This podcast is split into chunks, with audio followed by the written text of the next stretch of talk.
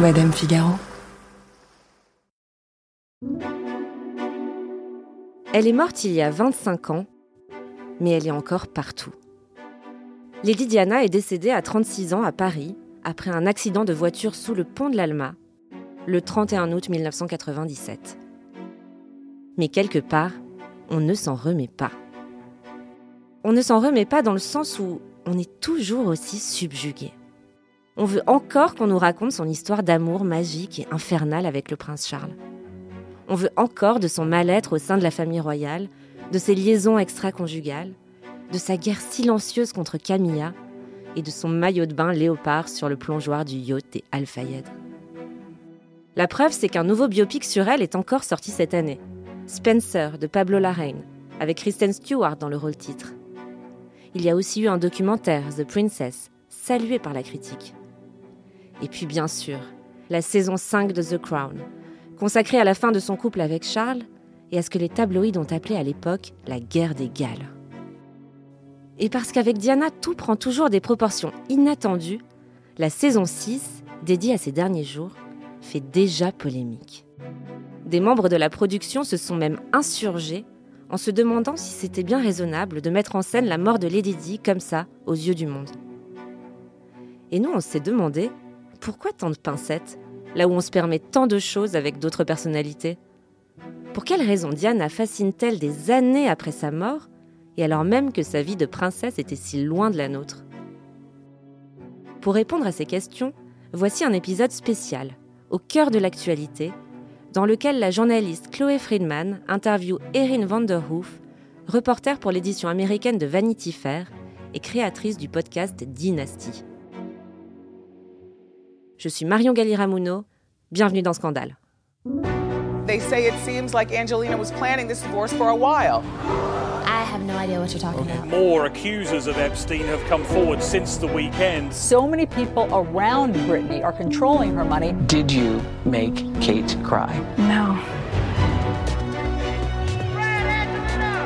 Brittany, can we do a quick picture for me?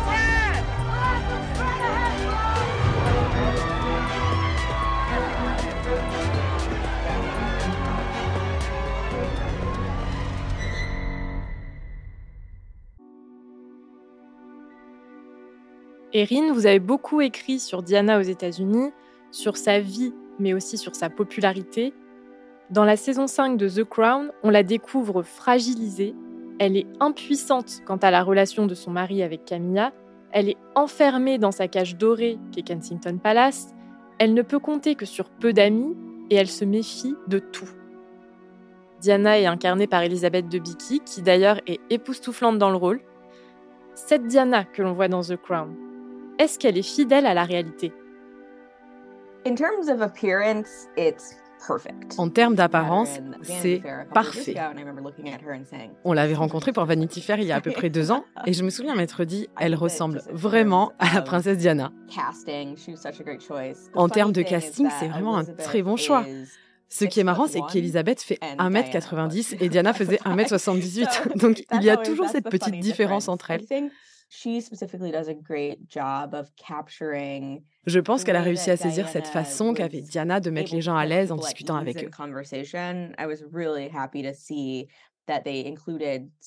Et puis j'étais ravie de voir qu'ils ont intégré la scène où elle parle avec Mohamed Al-Fayed à un match de tennis et la scène de sa rencontre avec Asna Khan. Elle avait cette façon de regarder les gens dans les yeux et de les mettre tout de suite à l'aise, en les charmant et en les désarmant complètement. C'était très intelligent de leur part de s'attarder sur ces moments-là.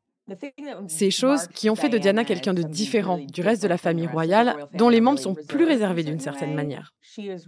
Diana était vraiment forte pour vous comprendre, simplement en vous regardant, et pour vous mettre à l'aise, comme si vous faisiez partie d'un monde parallèle où il n'y avait qu'elle et vous. Andrew Morton, qui est le biographe de Diana, nous a dit qu'en regardant la saison 5, il avait eu des frissons tellement elle était réaliste. À tel point qu'il avait l'impression qu'elle était dans la pièce. D'ailleurs, je me demande comment Elisabeth Debicki a travaillé pour lui ressembler autant. Comment l'équipe de la série l'a accompagnée dans cette performance?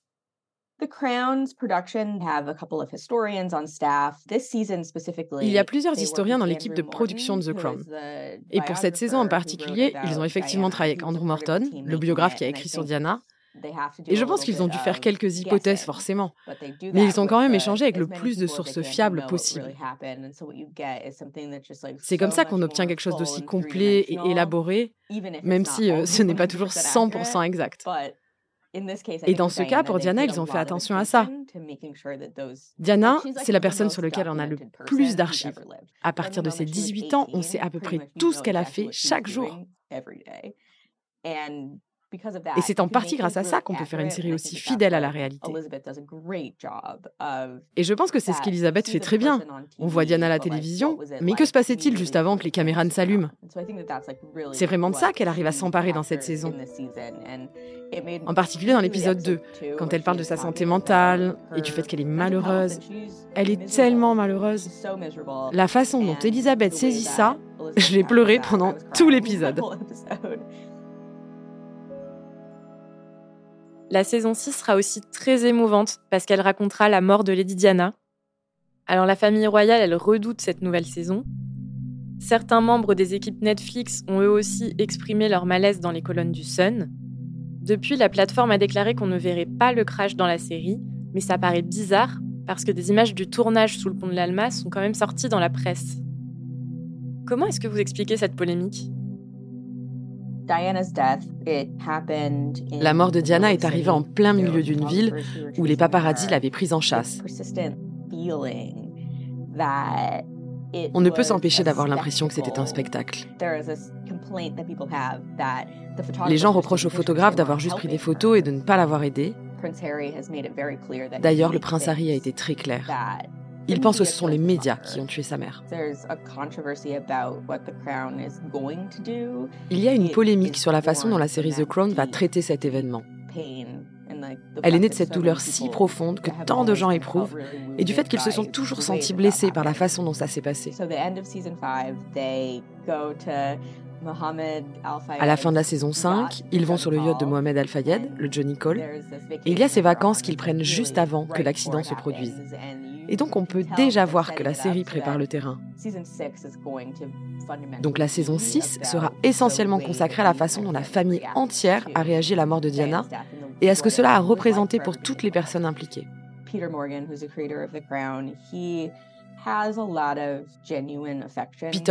un des créateurs de The Crown, a beaucoup d'affection pour la famille royale. Et je pense qu'il va essayer de ne pas rendre ça trop sensationnel, de ne pas rendre ça trop larmoyant. Mais c'est vrai que la famille ne serait pas ce qu'elle est aujourd'hui, le prince Charles ne serait pas la personne qu'il est aujourd'hui sans cet événement. C'est le début de quelque chose. Cette série n'existerait sûrement pas si la mort de Diana n'avait pas été si profondément bouleversante. La reine a dû changer beaucoup de choses dans ce qu'elle faisait, comment elle vivait, la façon dont elle envisageait sa relation avec le public. J'adore rappeler le fait que ce qui a rendu les gens dingues, c'est que Buckingham Palace n'a pas mis les drapeaux en berne après la mort de Diana.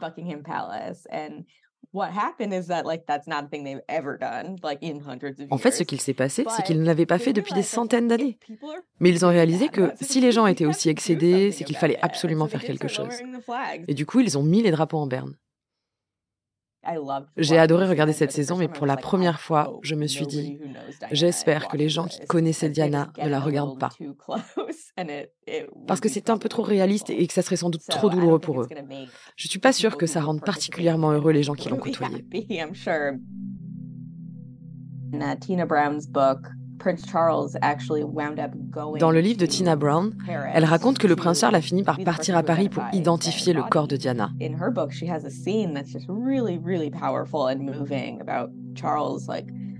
Il y a une scène très forte et touchante où Charles est en train de pleurer à la morgue, en train de réaliser que cette personne avec qui il a eu une relation tellement compliquée est partie d'une façon si tragique. Je suis sûre qu'ils ne vont pas montrer l'accident, mais je serais vraiment très très surprise si on n'a pas l'image des garçons derrière le cercueil. C'est ce qui est complexe avec The Crown. On n'est pas obligé de montrer les détails les plus gore, mais en s'attardant sur les émotions de personnes réelles, on finit toujours par faire quelque chose d'un peu délicat. Mais justement, cet accident dans la nuit du 31 août 1997, qu'est-ce qui s'est vraiment passé? Diana and Dodi Al Fayed, they're in a relationship. Diana et Dodi Al Fayed sont en couple et c'est une relation passionnelle. Ils ne se connaissent que depuis peu de temps, mais ils sont emportés par la passion. Ils partent en vacances ensemble, ils s'amusent et ils vivent une relation épanouie. Ce genre d'expérience enrichissante que Diana n'a jamais eu l'occasion de vivre auparavant.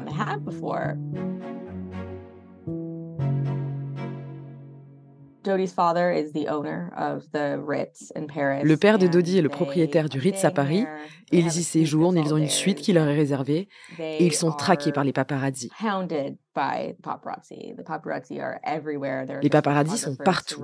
Il y a des photographes qui entourent l'hôtel et ils veulent quitter l'établissement, mais ils sont vraiment inquiets du fait qu'il y ait autant de photographes. Ils demandent donc à un chauffeur qui est l'un des gardes du corps les plus proches de Dodi de les conduire ailleurs.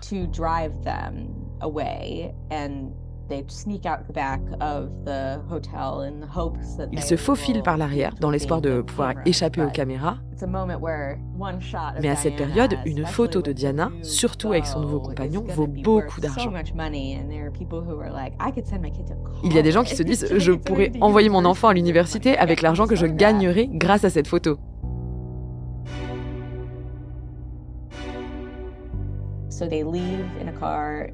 Ils partent en voiture et la meute de photographes commence à les suivre. Et donc le chauffeur commence à rouler de plus en plus vite. Il roule, je pense, jusqu'à atteindre les 100 km/h. Et il y a ce virage sur la route qui arrive très vite. Et la voiture percute le mur. À l'arrière, Dodi et Diana ne portent pas de ceinture de sécurité. Elle est grièvement blessée, c'est évident, mais elle respire encore. Malheureusement, l'ambulance met du temps à arriver et ils ne réussissent pas à la réanimer.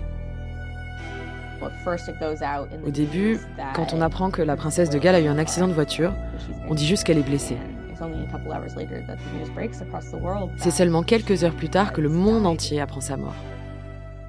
But uh, one wonders if one is being told the whole truth at the moment. Stephen, I have to interrupt there um, because within the last few moments, the Press Association in Britain has reported that Diana, Princess of Wales, has died following the car crash at midnight in Paris. And as soon as there is any further news, we will bring it to you.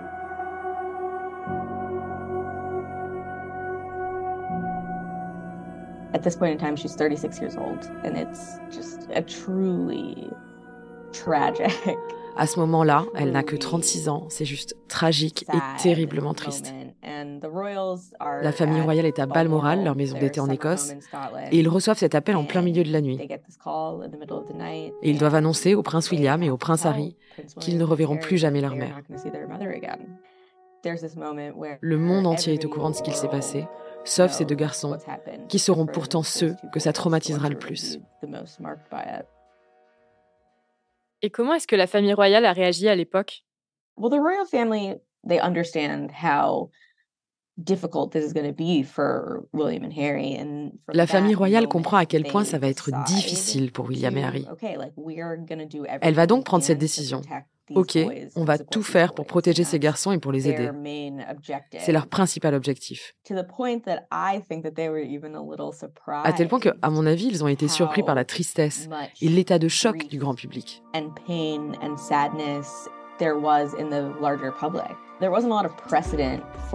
Au Royaume-Uni, il n'y avait jamais eu de deuil national de cette ampleur.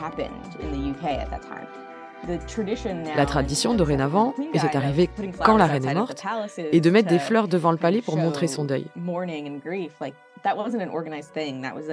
Mais ce n'est pas quelque chose qui était prévu.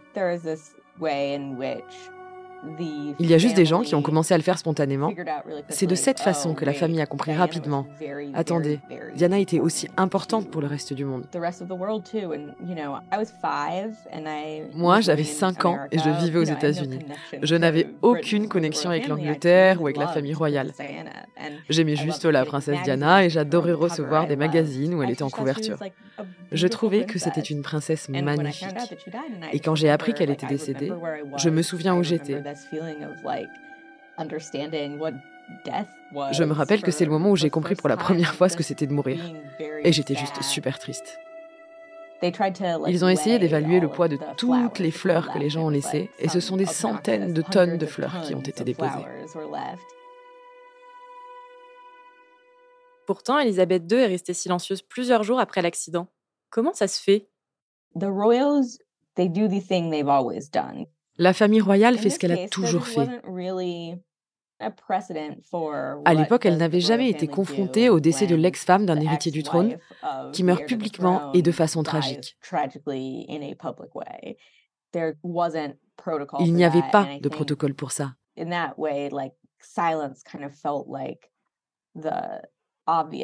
Et je pense que le silence était un réflexe évident pour une famille discrète, surtout par rapport à la presse. Si c'est privé, ils n'en parlent pas.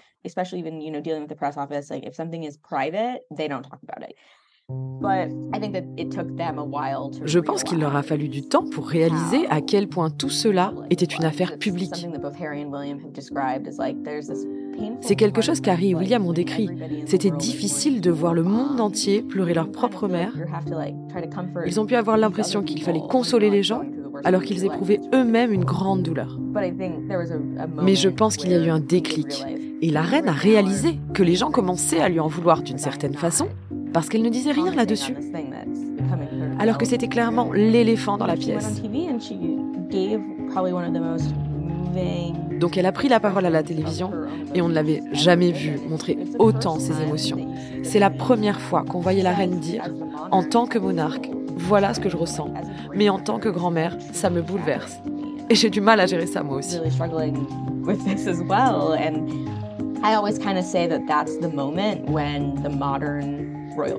Je dis toujours que c'est le moment où la famille royale moderne est née. Et l'on remarque cette même réaction émotionnelle dans le premier discours du roi Charles à la nation.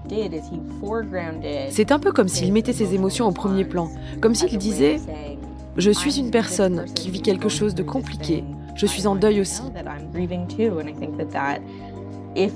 Et je pense que si la monarchie veut survivre au XXIe siècle, elle a besoin d'être transparente sur ses émotions.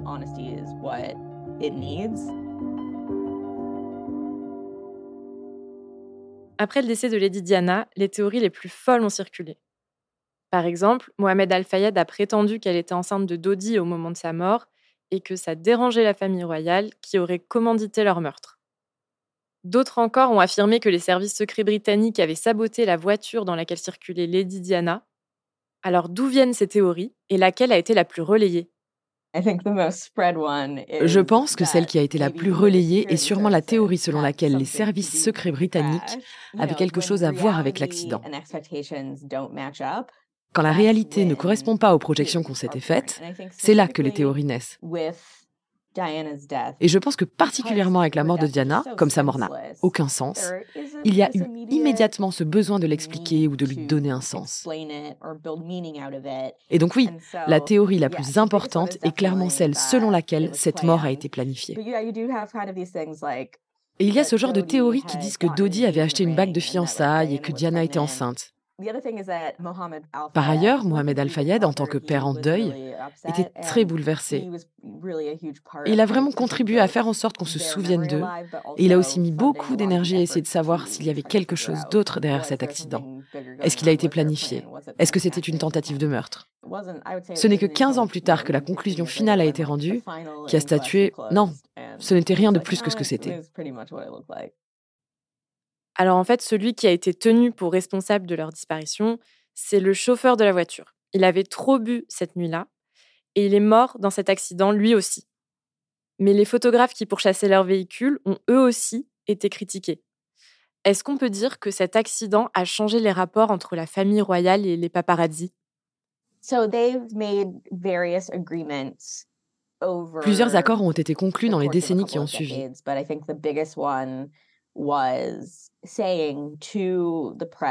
Mais je crois que le plus important a été celui qui disait à la presse, si vous laissez tranquille William et Harry, si vous n'essayez pas d'aller à leur école pour les prendre en photo, vous aurez des moments organisés où vous pourrez les prendre en photo et leur poser des questions qu'on leur transmettra une fois par an.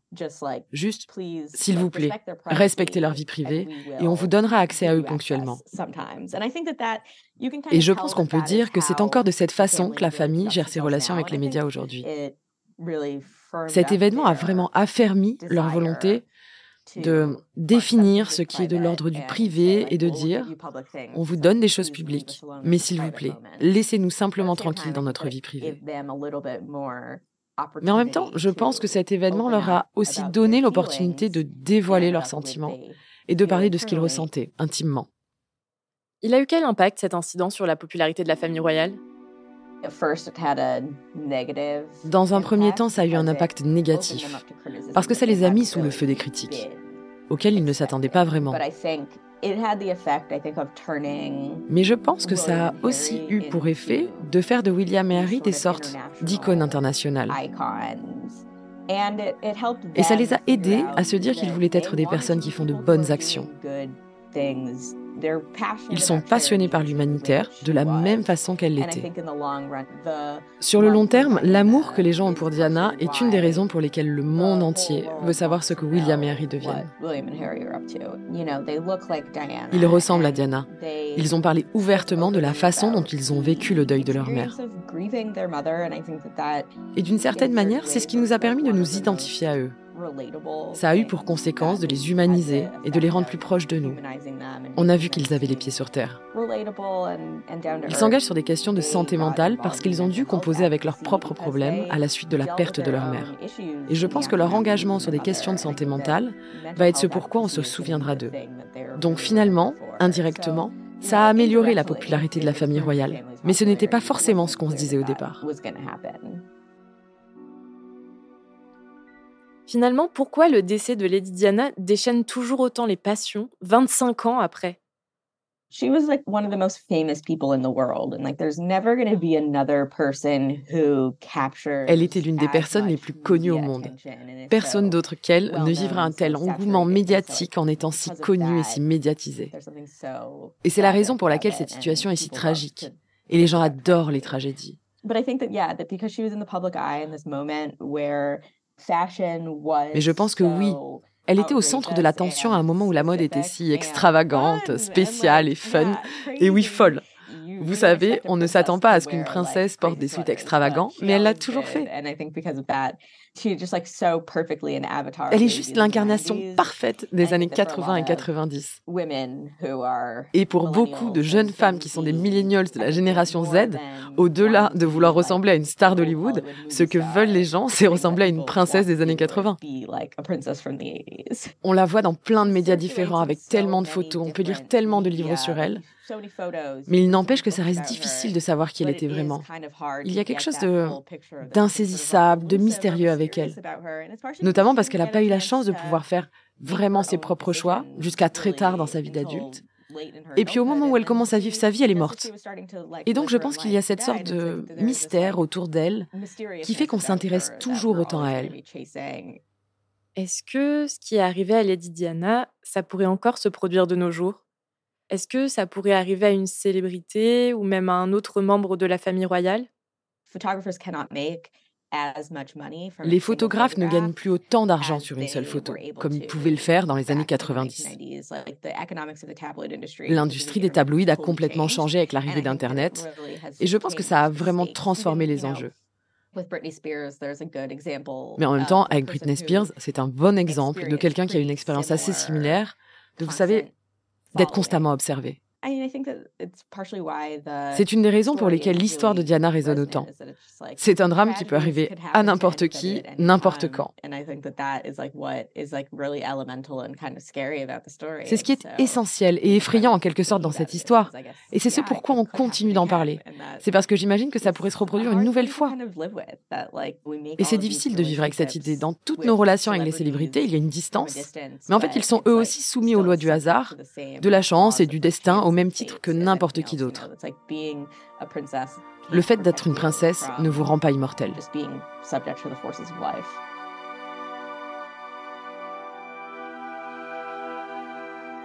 Aujourd'hui, 25 ans plus tard, quelle image a Lady Diana auprès du grand public?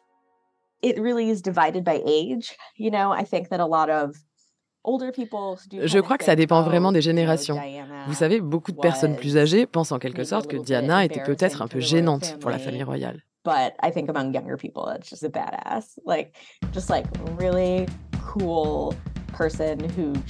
Mais pour les plus jeunes, c'est une rebelle. Une personne très cool qui a pu voyager et porter des tenues géniales et danser avec les célébrités.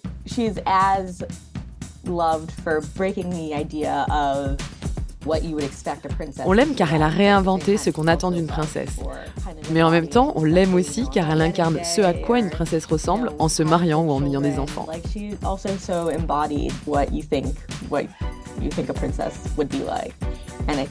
Et parce qu'elle est capable d'être ces deux choses à la fois, c'est ça son image. C'est d'une certaine façon être en même temps la rebelle royale et la magnifique princesse. Je pense que c'est ce pourquoi on ne peut pas lui résister. Ce sont deux choses difficiles à maîtriser, mais elle l'a fait. Et elle est figée à l'âge de 36 ans. Vieillir, c'est en quelque sorte perdre l'éclat de sa jeunesse, mais elle, elle ne l'a pas perdu. On oublie toutes les erreurs qu'elle a faites dans sa vie. Vous savez, par exemple, elle a été très dure avec la nourrice que Charles a embauchée après leur divorce. Mais chaque reproche qu'on peut lui faire est ridicule en comparaison avec le fait qu'elle n'a pas eu la chance de vivre vraiment sa vie. Et ça, c'est juste terrible.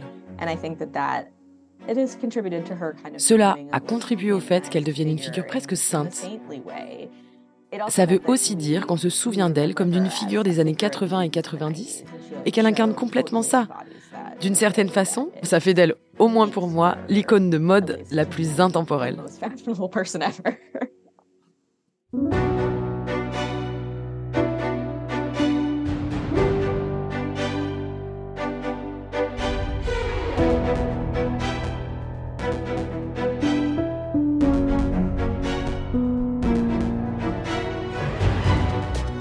Je suis Marion Galli-Ramuno et vous venez d'écouter un épisode hors série de Scandale, un podcast de Madame Figaro.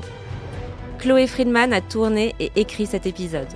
Juliette Medviel en a fait le montage, la réalisation et le mix sur des musiques composées par Jean Thévenin et Thomas Rosès. Lucille Rousseau-Garcia est la productrice de Scandale et Océane Sunny en est la responsable éditoriale. Si cet épisode vous a plu, vous pouvez nous laisser des étoiles et des commentaires.